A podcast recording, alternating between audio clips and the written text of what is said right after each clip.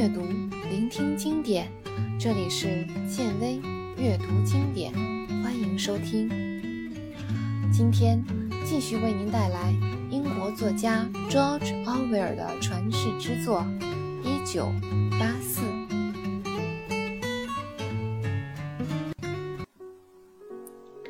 他们来了，最终还是来了。乔利亚和温斯顿。站在那间长方形的屋子里，柔和的灯光照在他们身上，电子屏幕里只能听到一阵低声细语。地上是一层厚厚的藏蓝色地毯，踩上去感觉有点像在天鹅绒上。奥布莱恩就坐在屋子的另一头，他旁边是一张桌子，桌子的两边各放着一堆文件。桌子上只摆着一盏台灯，上面顶着一个绿色的灯罩。两人被仆人领进房间时，奥布莱恩的头连抬都没抬一下。温斯顿的心扑通扑通跳得厉害，他很担心自己会紧张的说不出话来，只是在心里反反复复地叨念着一句话：“他们来了。”最终还是来了，来这里已经很冒失了，更何况竟然还两个人一起来。虽然他们是到达奥布莱恩家的门口后才碰头，来的时候走的也是不同的路线，但是这简直是太胡闹了。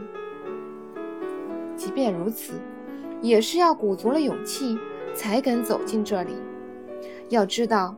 能看见中心党员家里的样子，或者进入他们的居住区，那也都是在极为偶然的情况下才能发生的。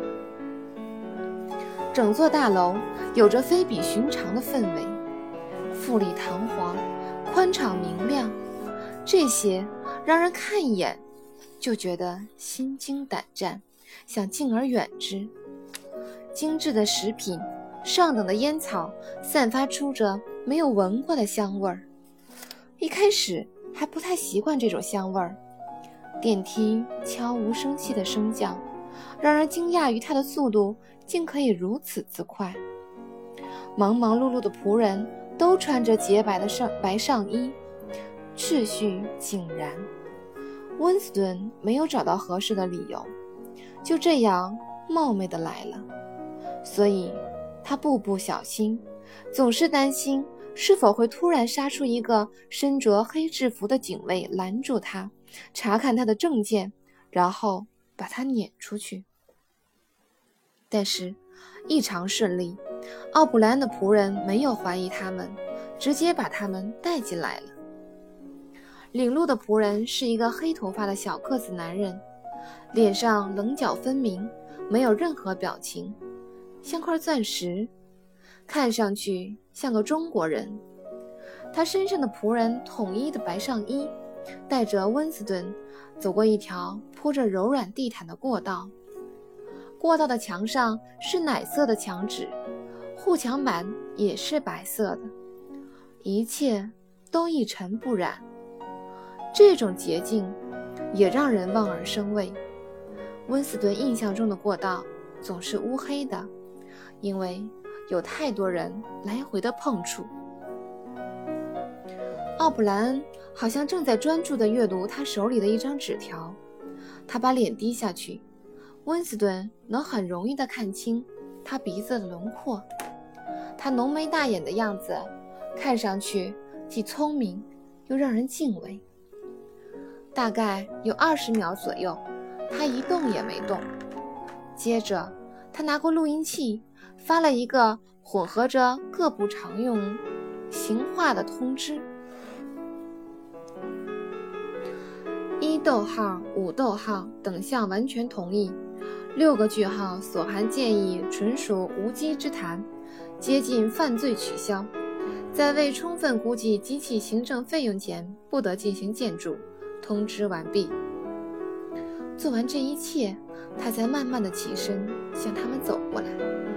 柔软的地毯没有发出任何声音，他身上的官架子在说完一些新潮语之后，明显放下了许多，但神情还很严肃，似乎对有人打扰自己不太高兴。这让本来已经非常紧张害怕的温斯顿又增添了一丝难为情。他揣测自己很可能犯了一个极为低级的错误。他凭什么认为奥布莱恩就是密谋反叛的政治家呢？是凭他闪烁的眼神、含义不明的一句话，还是自己有关反叛的幻想？哪一些是构建在虚无缥缈的睡梦之上的？现在，就算以拿那本词典为借口，恐怕也无法全身而退了，因为那样无法解释乔利亚的出现。奥布莱恩从电子屏幕旁走过时，好像突然想到了什么，停下来，转过身，按下了墙上的按钮。啪的一声，电子屏幕上就不再有说话声了。乔利亚发出一声很轻的尖叫。温斯顿也有些心慌意乱，所以他还是没忍住，把自己的经历说了出来：“你竟然能关掉它？”“是的，我们有这个权利。”奥布莱恩回答道，“我们可以关掉它。”他来到他们面前，他那健壮魁梧的身材给人一种居高临下的威严，你仍然无法从他脸上的表情中揣摩出什么。屋子里的气氛有些紧张严肃，他似乎是在等温斯顿开口。可是，温斯顿又能说什么呢？稍微动下脑子就能明白当前的状况。他很忙，偏偏这时又有人来打扰，他心里一定非常恼火。没有人说话，电子屏幕被关掉以后，屋子里就陷入了死一般的静寂。时间一分一秒的流逝，这种寂静放大了时间的长度，给了温斯顿很大的压力。虽然已经感到很困难，可是他还在凝视奥布莱恩的眼睛。随后，温斯顿从他那张严肃的脸上捕捉到了一丝笑容。是我先说，还是你先来？奥布莱恩习惯性地推了推鼻梁上的眼镜，问道。我来吧，温斯顿马上回答道。他真的关掉了？对，都关了。这里没有人能听到我们的谈话。我们来这儿是为了……他停顿了一下，发现自己的目目的并不明确。他并不清楚奥布莱恩能给予他什么样的帮助，也不知道自己想从他那里得到些什么。他发现，想要说清楚来意。并不那么容易。尽管他知道自己的话会显得非常空洞无力，但他还是开口了。我们非常肯定，有种秘密组织正在进行着反抗党的密谋活动，而你则是成员之一。我们是思想犯、通奸犯，是党的敌人。我们也不相信所谓的应设原则，所以。我们很想加入这个组织，为他工作。我们完全相信你，所以才和你这么说。我们的命运都任由你摆布。假如你想通过别的方式来考验我们，尽管说出来，我们愿意证明自己。温斯顿停了下来，他察觉到自己身后的门开了，便回头看了一眼，是那个带他们进来的仆人。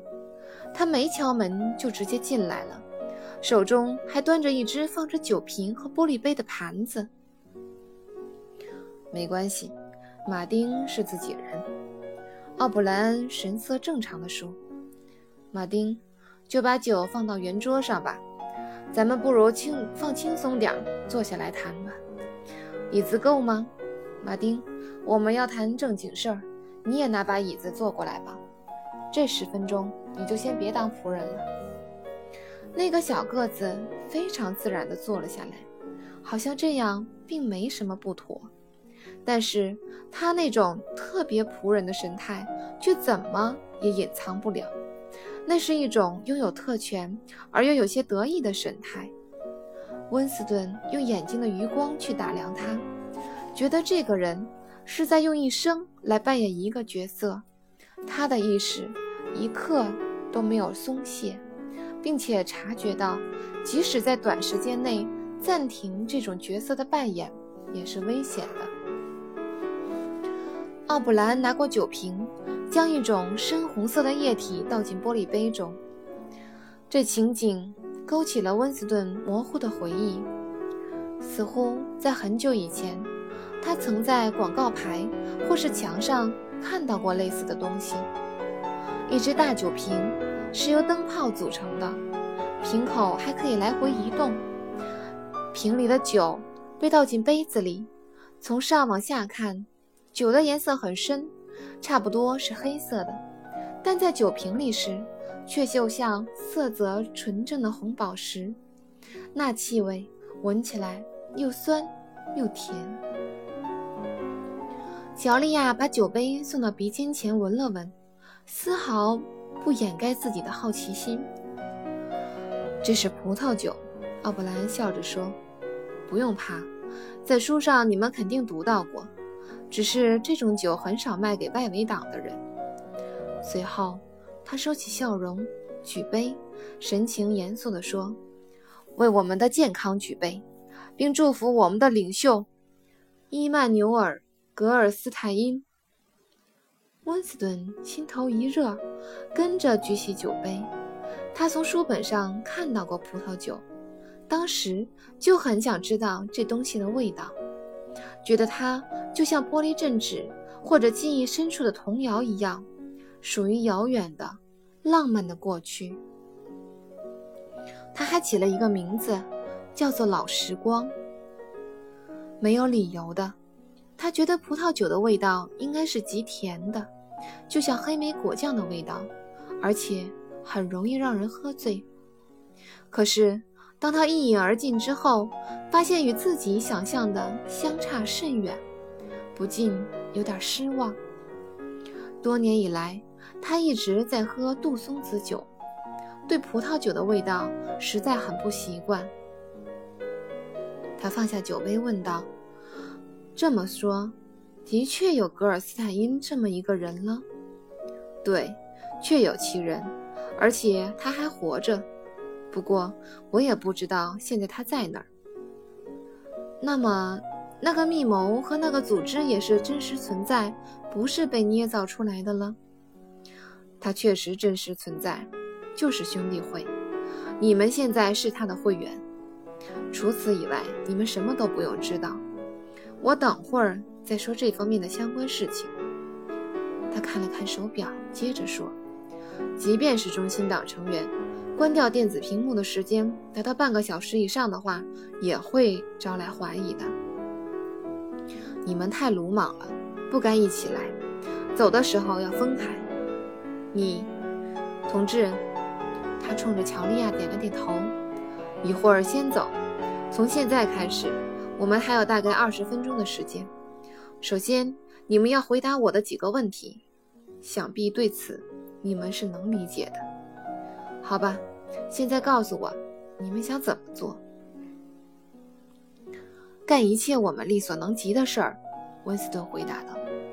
为了能够与温斯顿面对面。奥布莱恩略微侧了一下身子，乔利亚则几乎是被晾在一边了。大概奥布莱恩认为温斯顿代表他说话是理所当然的事情。他垂下眼皮，好像是例行公事一般，开始用毫无表情的声音轻轻地提问。其实这些问题的答案他早已了然于胸了。做好献出生命的准备了吗？是的，做好杀人的准备了吗？准备好了。我们要做的是破坏活动，做好杀害无辜百姓的准备了吗？是的。我们还要做叛国者，这你们也准备好了？是的。只要是能够使党腐化堕落、削弱党的力量的事儿，像欺诈、造假、讹骗。残害儿童、贩卖毒品、鼓励卖淫、传染花柳病这样的事情都要做。你们准备好了吗？准备好了。假如把硝酸水泼在一个孩子的脸上，会对我们的事业有帮助，你们敢这么做吗？敢。可能要隐姓埋名，改行一辈子做服务员或者码头的搬运工，你们愿意吗？愿意。如果组织让你们自杀，你们会照做吗？会。如果让你们从此分手，再也不见面，你们愿意吗？不。乔丽亚这才插了一句。